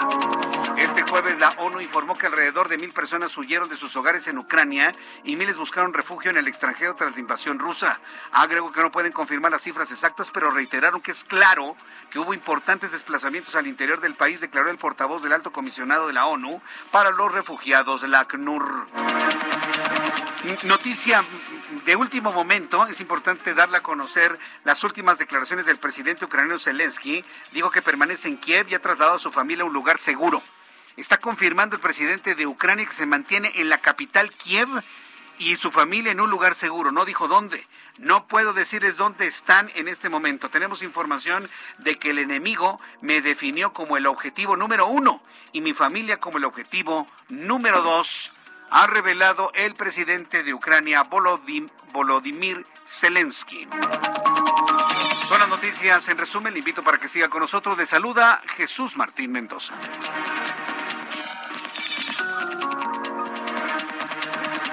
Son las siete con siete, las 19 horas con siete minutos, siete, siete hora del centro de México. Gracias por estar con nosotros. Escuche usted el Heraldo Radio. Gracias a las personas que en la búsqueda de una alternativa informativa han llegado por primera vez a, nuestros, a nuestro programa informativo. Esto es Heraldo Radio. Estamos extendidos en toda la República Mexicana. La primera cadena de radio hablada verdaderamente comprobable en todo el país. Le saluda Jesús Martín Mendoza que le ha acompañado con las noticias en la tarde. Uf, por lo menos desde 1999 a esta misma hora. Así que bueno, pues aquí estamos informándole de todo lo que está ocurriendo en las últimas horas en Ucrania, Rusia, Estados Unidos, la OTAN y por supuesto en México. Precisamente vamos con nuestros compañeros reporteros urbanos, periodistas especializados en información de ciudad. Javier Ruiz, gusto en saludarte. ¿En dónde te ubicamos? El gusto es mío, Jesús Martín, exactamente en el eje central en su tramo 100 metros, donde vamos a encontrar ya problemas viales, Jesús Martín una vez que se deja atrás el circuito interior y esto en dirección hacia la zona del eje 4 norte. Nos reportan un incendio Jesús Martín justamente a espaldas de la central camionera del norte. Veamos en ese punto, vemos mucho más detalles y también tenemos a la vista el circuito interior donde el avance pues ya es prácticamente a vuelta de rueda desde el eje central Lázaro Cárdenas y para quien desea llegar hacia la zona oriente, es decir, hacia la calzada de Guadalupe, hacia la calzada de Misterios o bien para llegar hacia la avenida Congreso de la Unión, el sentido opuesto del circuito sí presenta carga vehicular, pero únicamente en los carriles laterales para quien desea llegar a la incorporación con insurgentes y principalmente a la avenida Paganini. De momento, Jesús Martín, esa es la parte que tenemos. Muchas gracias por la información, Javier Ruiz. Estamos atentos, hasta luego. Hasta luego, que te vaya muy bien. Daniel Magaña con más información en otro punto del Valle de México. Adelante, Daniel, gusto en saludarte. ¿Qué Jesús Martín? Te saludamos con agrado. Bueno, pues ahora información vehicular para las personas que buscan una vía alterna a las complicaciones en la calzada San Antonio Abad, también en la calzada de Tlalpan en dirección al sur de la ciudad, la zona del eje 1 Oriente, la avenida Andrés Molina Enríquez sería una buena opción únicamente si se incorpora de la zona del anillo de circunvalación, de la zona de Fray Servando, bueno, pues algunos rezagos viales hasta la zona de Lorenzo Boturino, a partir de aquí también de la zona del eje 3 el sur, a partir de estos puntos uh, problemáticos, es una buena opción este eje vial para trasladarse hacia la zona de pues, la colonia Sinatel, las personas también a partir de que se incorporan al bloque de carriles de la derecha, ya que hay que recordar que bueno, un poco más adelante, bueno, pues ya únicamente el avance hacia la zona sur de la ciudad es a través del bloque de carriles de la derecha a partir del eje 5 sur. El reporte. Buenas noches. Gracias, muy buenas noches. Gracias por la información. Daniel. Alan Rodríguez, ¿en dónde te ubicamos a esta hora de la noche? Jesús Martín, amigos, muy buenas noches. En estos momentos tenemos un bloqueo a la circulación en la avenida Donceles al cruce con Allende en la zona centro de la Ciudad de México. Por tal motivo, la alternativa vial que tenemos es la avenida 5 de Mayo al cruce con la calle del Carmen. Estas dos calles las podrán sacar de la zona centro de la Ciudad de México. Ante este bloqueo que tenemos por parte de comerciantes, ya se encuentran autoridades capitalinas negociando para retirar al personal que se encuentra en este punto. Por lo pronto, el reporte que tenemos. Muchas gracias por esta información. Alan. Estamos al pendiente. Hasta luego, que te vaya muy bien. Son las siete con once, las siete con once, hora del centro de la República Mexicana. ¿Qué ha sucedido en materia de finanzas? Segundo asunto importante que se ha simbrado en el mundo son las bolsas de valores. La rusa ya le adelantaba que cayó un 39%. Por supuesto, las bolsas de valores en los Estados Unidos y el resto del mundo se han visto afectadas por esta escalada bélica en Ucrania. Toda la información de economía y finanzas con Héctor Vieira. La Bolsa Mexicana de Valores cerró la sesión de este jueves con una ganancia del 0.18%, al sumar 91.1 puntos, con lo que el índice de precios y cotizaciones, su principal indicador, se ubicó en 51.404.05 unidades, aunque solamente 9 de las 35 principales emisoras registraron ganancias en una jornada agitada por la invasión rusa a Ucrania. En Estados Unidos, Wall Street cerró con balance positivo luego de que el Dow Jones avanzó 92.07 puntos para llegar a 33.222.83 unidades. Por su parte, el Standard Poor's ganó 63.20 puntos, con lo que se ubicó en 4.288.70 unidades, mientras que el Nasdaq sumó 436 puntos, que lo colocó en 13.473.59 unidades. En el mercado cambiario el peso mexicano se depreció 0.33% frente al dólar estadounidense, al cotizarse en 20 pesos con 38 centavos a la compra y en 20 pesos con 59 centavos a la venta en ventanilla. El euro por su parte se cotizó en 22 pesos con 89 centavos a la compra y 23 pesos con 3 centavos a la venta. En materia de criptomonedas, el Bitcoin tuvo una apreciación en su valor del 2.64%, con lo que cerró este jueves en 38.332.77 dólares por unidad, a pesar del inicio de la operación militar de Rusia en Ucrania.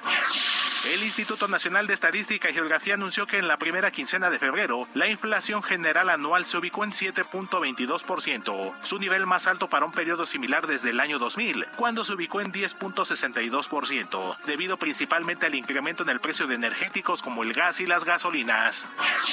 Al respecto, la Junta de Gobierno del Banco de México reconoció un deterioro en las expectativas inflacionarias para 2022 y 2023, debido a presiones inflacionarias externas, una depreciación cambiaria y los aumentos en los precios de los energéticos. El presidente de la Cámara Nacional de la Industria de la Transformación, Enoch Castellanos, llamó al gobierno federal a mitigar los impactos negativos a causa de la invasión rusa a Ucrania y señaló que deberá de establecer una política industrial de apertura y no de cerrazón.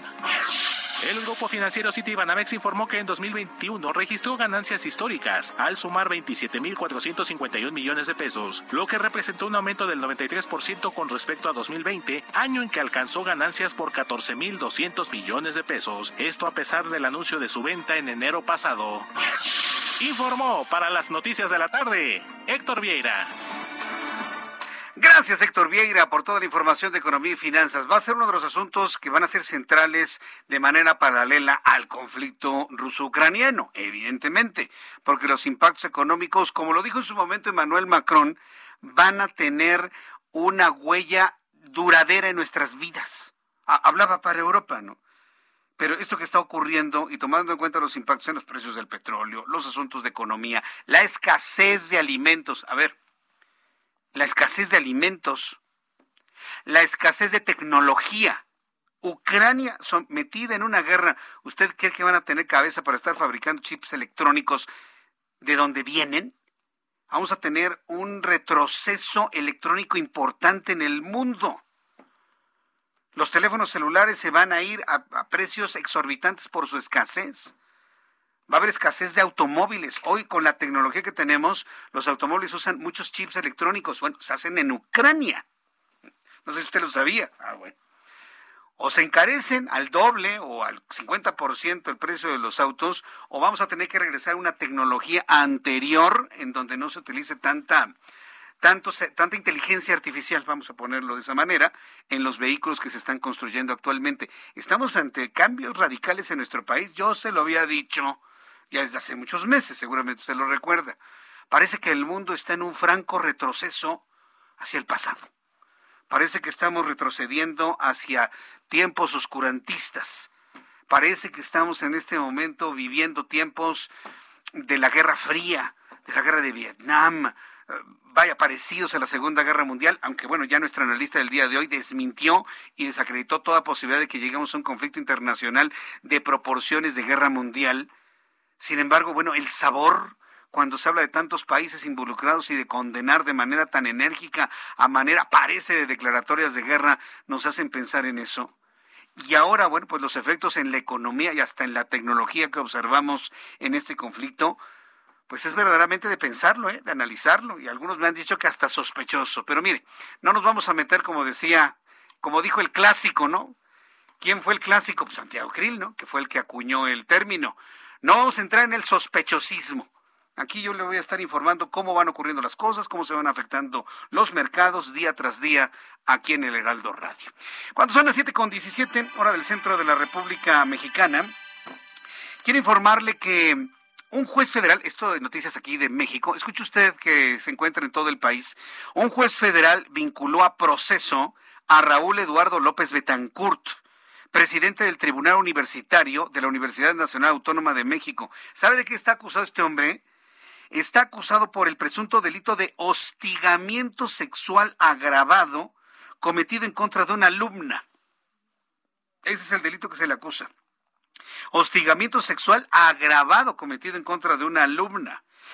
La decisión fue del juez Gustavo Aquiles Cerdán del Centro de Justicia Penal Federal del Reclusorio Norte, quien encontró elementos suficientes para dar paso a la siguiente etapa en la investigación en contra de quien fuera precisamente el presidente del Tribunal Universitario de la UNAM, de la Universidad Nacional Autónoma de México.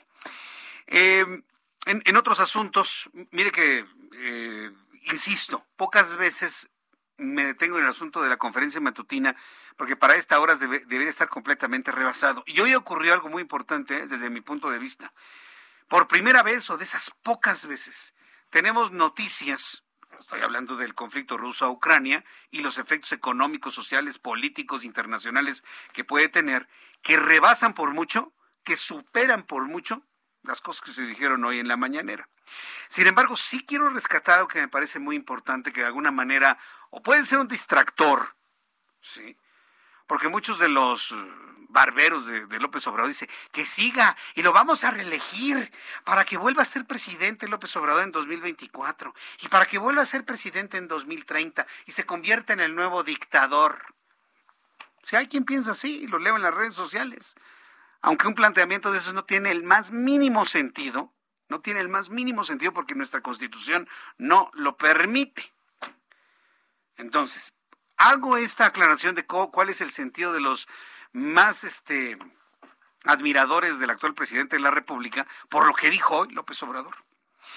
Dijo, el presidente Andrés Manuel López Obrador dijo esta mañana eh, que al término de su mandato, en 2024, ojo, eh, por eso le digo, puede ser un distractor, eh, pero él no está hablando de reelegirse, de modificar la constitución para que entonces lo reelijan y quedarse en la silla el tiempo que le quede de vida. No lo dijo, ¿eh?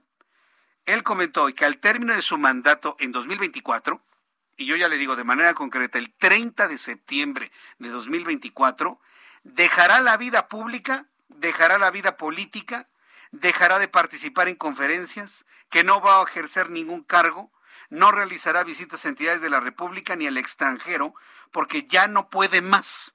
Eso dijo. Ya no puedo más. Anuncio el cierre de mi ciclo en la política dejando a un lado el noble oficio. Eso dijo hoy en la mañana. Dentro de todos los humos, porque son humos finalmente, que ha generado todo el conflicto entre Rusia y Ucrania y demás, aquí en México en la conferencia matutina, hoy el presidente anunció el fin, que no puede, ¿Quiere usted escucharlo? A ver, súbale el volumen a su radio, súbale el volumen a su dispositivo donde usted nos esté escuchando, porque esto fue lo que dijo en ese sentido el presidente de la República. Ya no voy a ejercer el noble oficio de la política, porque cuando yo termine, me retiro, me jubilo y ya no vuelvo a participar en nada que tenga que ver con la vida pública, ni conferencias, ni visitas a ningún estado, ni fuera del país, ni este, ningún cargo, nada. Pero sí, ya no puedo más. O sea, ya cierro mi ciclo este, y me retiro. ¿Qué le parece? Ya no puedo más. Cierro mi ciclo, dijo Andrés Manuel López Obrador. Yo le invito para que comentemos esto aquí en el Heraldo Radio a través de YouTube, Jesús Martín MX, a través de Twitter, arroba Jesús Martín MX. Vamos a entrar en comunicación en estos momentos con nuestro compañero Jorge Almaquio. Jorge Almaquio nos informa que ha sido descubierto el cuerpo de una mujer muerta, asesinada en Xochimilco. Adelante, Jorge Almaquio, te escuchamos. Muy buenas tardes. Hola, ¿qué tal, Jesús Martín? ¿Cómo te va? Buenas tardes a los amigos del auditorio. Efectivamente, una mujer fue hallada muerta la mañana de este jueves en sumersión en la pista de canotaje de Cuemanco, esto en la alcaldía Xochimilco. Ante ello, personal ministerial, policial y pericial de la Fiscalía General de Justicia, pues investiga, investiga el fallecimiento de esta persona, de quien hasta el momento se desconoce su identidad. Aparentemente la víctima no presenta signos de violencia, no obstante, el agente del Ministerio Público adscrito a la Fiscalía Especializada para la investigación eh, para la investigación de delito de feminicidio, pues inició la indagatoria respectiva y activó el protocolo correspondiente. Ordenó de inmediato la intervención de elementos de la Policía de Investigación, así como de expertos de la Coordinación General de Investigación Forense y Servicios Periciales, quienes pues se constituyeron en el lugar señalado para llevar a cabo las diligencias necesarias a fin de esclarecer este hecho como parte de las primeras acciones en este sitio, en el eh, Cuemanco, bueno, pues los detectives de la Policía de Investigación llevan a cabo trabajos de campo para ubicar posibles testigos, así como cámaras de videovigilancia que hayan registrado los hechos. En tanto, peritos realizaron el traslado del cuerpo al anfiteatro correspondiente una vez una vez que fue sacada de la pista de canotaje por los rescatistas. Jesús Martín, amigos, el reporte que les tengo. Eh, ¿Se tiene idea de cuál es la edad de la mujer, Jorge Almaquio? No, eh, han revisado, están checando todavía los peritajes, pero sí se confirmó que se trata de una mujer que fue encontrada esta mañana y que, bueno, pues están llevando a cabo los trabajos periciales correspondientes, Jesús Martín. Qué barbaridad. Gracias por la información, Jorge Almaquio. Buenas tardes, hasta luego. Hasta luego, que te vaya muy bien nuestro compañero reportero aquí en el Heraldo Radio. Son las 7.23, las 7.23 horas del centro de la República Mexicana. Me están preguntando que si ese Jorge Almaquio de la otra estación. Sí, sí, sí, sí, sí, sí. Por eso, si, tuvo usted una sensación retro, pues no lo culpo, por supuesto. Sí, nuestro querido compañero Jorge Almaquio, muchos años estuvimos allá informando de todas las noticias. Así como Ángel Arellano, ¿verdad? Ángel, también suenas retro, muy vintage, ¿no?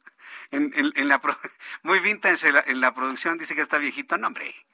Viejos los cerros y reverdecen, se ha dicho toda, toda, toda la vida. Bien, pues en otras noticias. Ah, estábamos comentando sobre lo de López Obrador. Oye, ¿qué le parece? ¿Qué le parece lo que dijo el presidente de la República? A mí me sorprendió.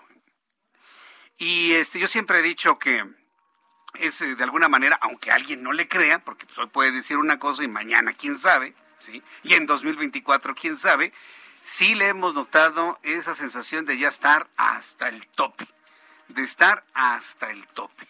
Entonces, bueno, pues estaremos eh, atendiendo reacciones a lo comentado por el presidente, sobre todo de aquellos y aquellas que en las redes sociales hablan de una reelección y de que lo quieren volver a tener durante seis años más y otros seis años más y otros seis años más, ya nada más por molestar, ¿no? ¿Qué opinan? Que ya el presidente anunció que se va en 2024, que ya no quiere saber nada, que está cansado ante la pregunta de todos los reporteros. Le invito para que me escriba a través de mi cuenta de Twitter, arroba Jesús Martín MX, a través de YouTube en el canal Jesús Martín MX. Voy a los anuncios y regreso enseguida con más noticias aquí en El Heraldo.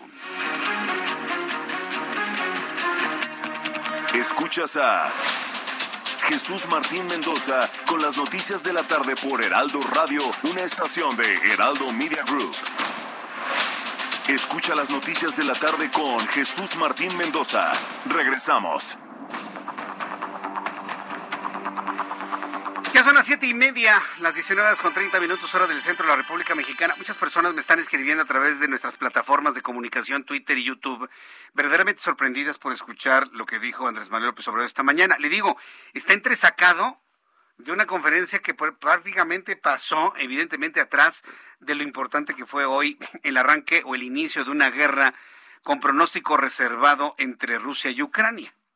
Entonces yo solo quise presentar, pero fíjese que la historia nos muestra que no es la primera vez que un presidente se dice cansado, que ya se quiere ir.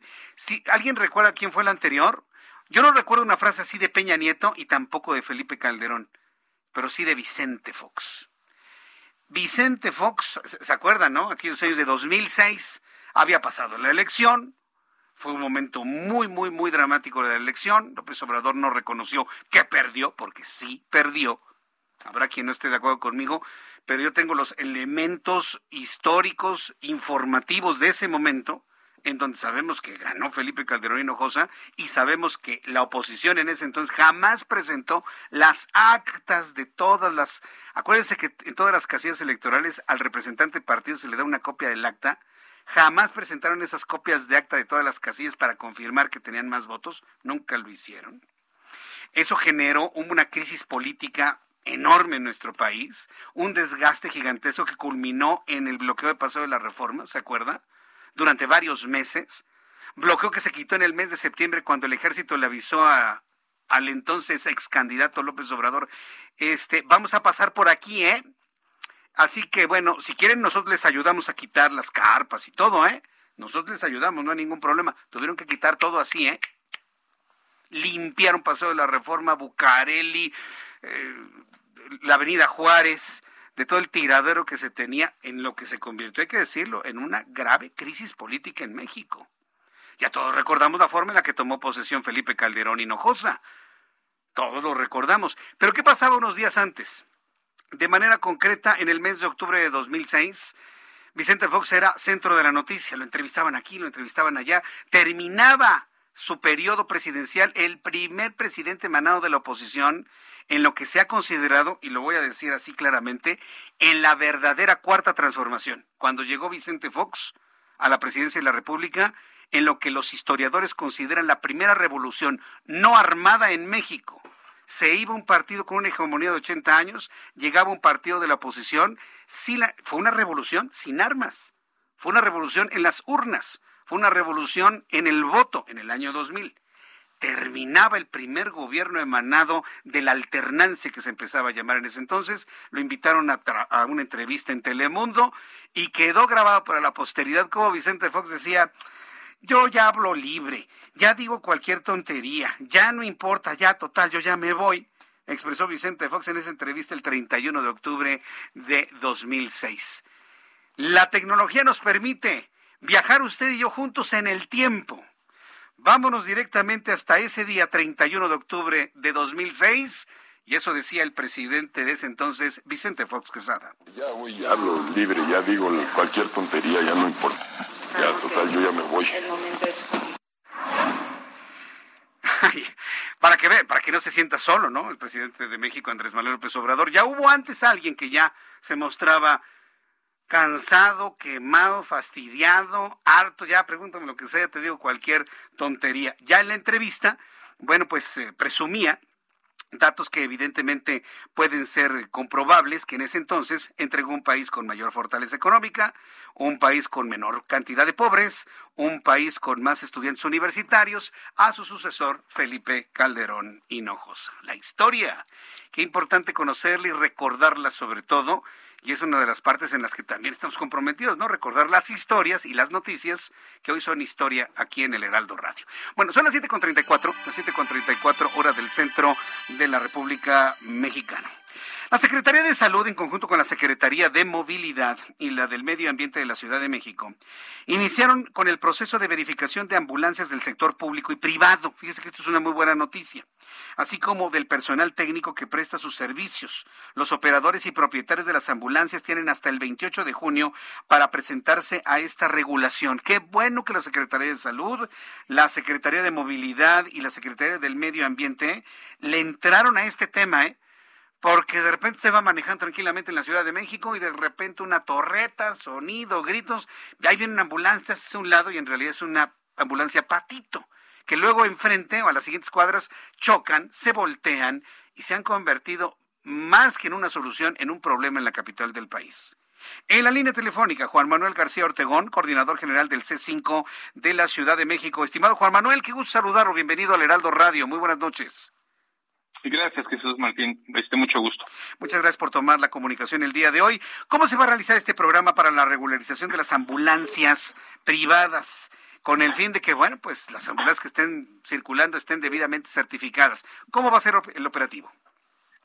Bueno, eh, es, eh, digamos, antes, antes de describirte el, el, operativo, o, mejor dicho, el procedimiento que se va a seguir, eh, siempre por delante, eh, cuando estamos hablando de este tema, me gusta aclarar que no es una, no, no se trata de satanizar a las empresas privadas que brindan servicios de atención prehospitalaria. Hay algunas que lo hacen eh, de manera muy profesional. Más bien lo que queremos es encontrar un mecanismo que permita que todas las que actualmente no se encuentran entregando ese nivel de calidad de servicio lo hagan. Y no lo podemos eh, impulsar hasta que no estén debidamente regularizadas. Es decir, que no estemos seguros que las ambulancias que están circulando, las ambulancias privadas que están circulando en la ciudad, todas ellas cumplen con los estándares mínimos electromecánicos en el caso de la ambulancia y que todas las tripulaciones tienen eh, cubren con los estándares mínimos de capacitación que la norma oficial mexicana 034 exige. Entonces el programa lo que busca es garantizar que todas las tripulaciones eh, y todas las ambulancias que en este momento no cumplan con ese requisito tengan todos los mecanismos y todas las facilidades para poder realizar sus trámites. Y por ello eh, se da este plazo de 90 días hábiles para que puedan eh, regularizarlo todas las ambulancias y todas las tripulaciones que entren en este programa de regularización durante estos 90 días no van a estar no van a ser susceptibles de sanción pero una vez terminado ese proceso se tendrá que aplicar el nivel de sanciones que se que se especificaron en el reglamento que se publicó el día martes eh, y que van desde suspensiones temporales, en caso que no se cumpla con alguno de los requisitos, hasta eh, la, eh, la suspensión completa del servicio y el retiro del vehículo al corralón. Entonces, ¿cómo va a ocurrir eso? Bueno, la Secretaría de Salud estableció un espacio en el estacionamiento de sus oficinas, en Torre Insignia, lo que en Insurgentes era la Torre de Banobra, seguramente así la reconoce más, más gente. Ahí en, en, el estacionamiento se encuentran módulos donde están eh, no solamente la, la, parte de inspección de eh, Secretaría de Salud, sino también eh, no gestores, más bien facilitadores de las otras dependencias que eh, van a poder ayudar a todas las personas que se acerquen al proceso de regularización para que no tengan que realizar este peregrinar entre oficinas de gobierno y puedan iniciar todos sus trámites en un solo lugar y si tienen cualquier duda eh, sobre qué documentación o qué procedimientos les falta por cumplir, en ese momento lo podrán eh, resolver. Entonces, la idea es que pasados estos 90 días hábiles, ninguna, ninguna tripulación que esté en su deseo regularizarse se quede sin hacerlo. Y asumiríamos que una vez pasado este periodo, los que, los que no lo hayan hecho es porque de por sí no lo iban a hacer y entonces se eh, se aplicarán las sanciones que, como te comento, en el reglamento se especifican. Correcto. Ahora, eh, eh, nos ha tocado ver de, de, ambulancias. Ambulancias, yo estoy de acuerdo y coincido y apoyo la observación en el sentido de que hay empresas privadas que realizan un muy buen trabajo y salvan vidas, porque finalmente de eso se trata, que en el traslado se realice de una manera tan eficiente que al llegar a los servicios de urgencia se les salve la vida a las personas. Eso no me queda la menor duda. Pero me ha tocado ver algunas ambulancias que son unas verdaderas carcachas hasta destartaladas, ¿no? Con, con los faros rotos y se les va cayendo la defensa y se ve que no las han lavado en 50 años. E, e, e, ese tipo de, de, ambulancias, nada más por el simple aspecto que evidentemente si están mal de afuera, pues tienen todas las carencias por dentro, ¿serán sacadas de circulación de manera automática? Es correcto. Es, correcto, o sea, tienen que cumplir con, insisto, un estándar electromecánico mínimo eh, que se establece en la norma oficial y además tienen que tener un equipamiento médico mínimo que también se establece en la en la en la norma oficial. Sí. Sí, estoy, sí, estoy conversando con Juan Manuel García Ortegón. Ah, ah sí, ya lo escuchamos. Sí, se, perdió el, se perdió un momento la señal, pero bueno, ya ando, ya ando aquí. Este, te comentaba, se tiene que cubrir por lo menos con, con el estándar electromecánico, con el equipamiento médico que se establece, eh, y obviamente eh, lo primero que tiene que ocurrir es que tienen que tener una validación, una, una inspección visual, y obviamente muchas de las ambulancias que están en las condiciones que describes, desde ahí van a, van a tener problemas, ¿no? Desde ahí va a ser difícil que puedan cubrir con los, con los estándares que se solicitan. Ah, hay algunas cosas que son salvables, sobre todo la parte del equipamiento, se les dirá que falta tal o cual equipamiento, eh, eh, está muy pormenorizado eh, cuando vayan a verlo en, las oficinas de salud cuál es el equipamiento que necesitan y si están en posibilidades o si, o si subsanan esas carencias, no tendrán problema para pasarlo. Pero efectivamente, seguramente, un número importante de ambulancias que actualmente están prestando servicio de manera privada no cumplen con los estándares y, no, no van a poder, eh, pasados los 90 días, seguir prestando el servicio en vía pública. ¿Cuántas ambulancias en este momento circulan? ¿Se tiene algún censo o también el objetivo es censar las ambulancias que están circulando en el Valle de México? Sí, de hecho, el, eh, la Agencia de Protección Sanitaria eh, eh todas las ambulancias que circulan públicas o privadas deben de estar registradas ante la Agencia de Protección Sanitaria. Eh, dadas las eh, y esta y esta verificación, este registro se hace anual. Entonces, eh, gracias a eso podemos tener una idea de cuántas realmente están eh, en servicio y cuántas realmente se han preocupado tanto tripulaciones como, como los dueños de la ambulancia misma, de mantenerla en buenas condiciones porque, porque cada año hace su revisión. Entonces, de esa información sabemos que actualmente tenemos del orden de 450 particulares, eh, de las cuales alrededor de 100 cada año son las que realmente se, se, se vuelven a certificar. Es decir, tenemos entre 300 y 350 eh, que están prestando el servicio de manera irregular, para decirlo mal y pronto. Mm. Entonces, ese es el universo al que queremos atacar porque ese es el que esperaríamos que de, ahí saliera la mayor parte de la gente que se acerque y que aproveche este programa para poder meterse en orden. Y en el caso de las, de las del sector público, eh, el sistema del sistema eh, público de atención de emergencias de la ciudad, entre Cruz Roja, eh, entre Cruz Roja, que bueno, no, depende del gobierno, pero pero pero muy generosamente nos apoya en el sistema de atención de la, de la ciudad. Entre Cruz Roja, eh, la Secretaría de Salud a, a, través del Centro Regulador de Urgencias Médicas y de la Secretaría de Seguridad Ciudadana a través del Escuadrón de Rescate y Urgencias Médicas, tenemos en este momento 40 ambulancias. Eh, justamente en eh, este programa de regularización de ambulancias privadas eh, se enmarca en un, en un proyecto más grande de mejoramiento de atención hospitalaria que anunciábamos el lunes y en ese programa también está incluido un incremento importante en el número de ambulancias públicas. Queremos pasar, como te decía, de 40 a tener 65 por turno y de, y de 20 motocicletas con capacidad de dar atención a primeros auxilios por turno a 50 eh, para, para por turno. Porque si, si vamos a, exigir que, que las ambulancias que presten el servicio privado estén en las mejores condiciones, como gobierno lo menos que podemos hacer es garantizar a la ciudadanía que tenemos la capacidad para poder atender estos servicios.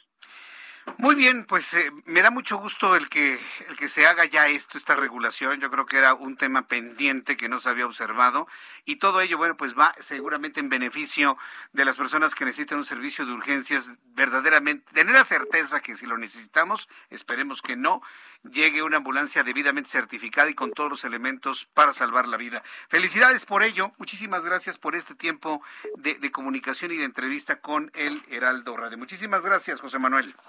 Nada que agradecer, aquí andamos. Gracias. Juan Manuel, Juan Manuel García Ortegón, quien es coordinador general del C5 en la Ciudad de México. Son las siete con cuarenta son las siete con cuarenta y cuatro del centro de la República Mexicana.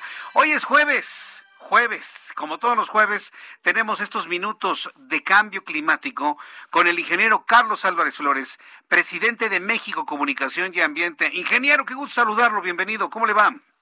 Muy buenas noches, Jesús Martín, a ti y a todo tu auditorio. Mira, el 20 de marzo del 2015, la Organización Mundial de la Salud nos dijo, después de una discusión de 40 años, que el glifosato, herbicida, era posiblemente carcinogénico, o sea, cancerígeno, en humanos.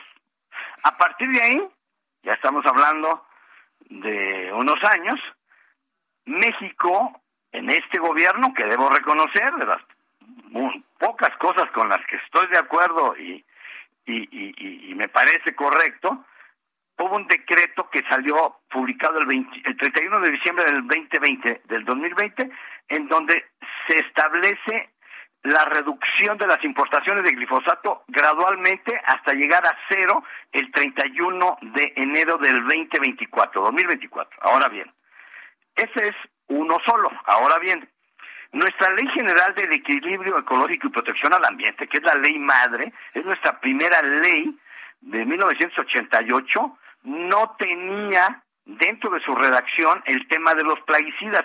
Ese era un vacío enorme que yo critiqué durante décadas y que finalmente el 12 de octubre del año pasado el diputado Eduardo Enrique Murado Hinojosa del PRI, que lo tengo que reconocer, ¿verdad? A pesar de que sea del PRI, presentó una iniciativa de ley ante la Cámara en donde presenta modificaciones a esta ley, nuestra ley madre, relativa, así dice, a la sustitución de plaguicidas en defensa del medio ambiente. Se dictaminó, se aprobó en la Cámara y acaba de ser publicado en la Gaceta Parlamentaria el 17 de febrero, hace unos cuantos días. Ahora, esta iniciativa es muy importante porque nos permite ahora sí mejorar y completar nuestra regulación de los plaguicidas. ¿Por qué? Porque ahora ya estamos incluyendo las definiciones, qué es plaguicida, qué es plaguicida altamente peligroso y el principio de precaución. la, la fracción quinta del artículo quinto, la fracción onceava del artículo quince, ahí se mete el principio de, precaución. La finalidad dice, con la finalidad de consagrar el principio de precaución. Entonces, se reforma también la fracción cuarta del artículo 15 relativa al listado de los criterios para la prevención y control de la contaminación del suelo con el fin de incorporar la prohibición expresa de utilizar plaguicidas altamente peligrosos o aquellas sustancias o compuestos que estén prohibidos en tratados internacionales firmados por México. Eso era muy importante, bajarlo a nuestra ley, porque una cosa es el convenio de Estocolmo y todo, el acuerdo de París ahorita que México no está cumpliendo, bueno, pero aquí ahora sí ya queda incluido todo esto, todos estos plaguicidas que están prohibidos a nivel global ahora quedan ya de nuestra dentro de nuestra propia ley y que tendrán que irse sacando, sustituyendo, digo, paulatinamente, ¿verdad? Va a haber una reacción, por supuesto, ¿verdad? Que las poderosísimas transnacionales, no hay necesidad de que diga sus nombres, todos sabemos quiénes son, por supuesto que van a utilizar su poder económico para volver a presionar, para tratar de, echar abajo esto, pero esto ya está aprobado. Afortunadamente ya se aprobó y ahora sí, ya tenemos ahora sí el marco necesario para seguir prohibiendo más.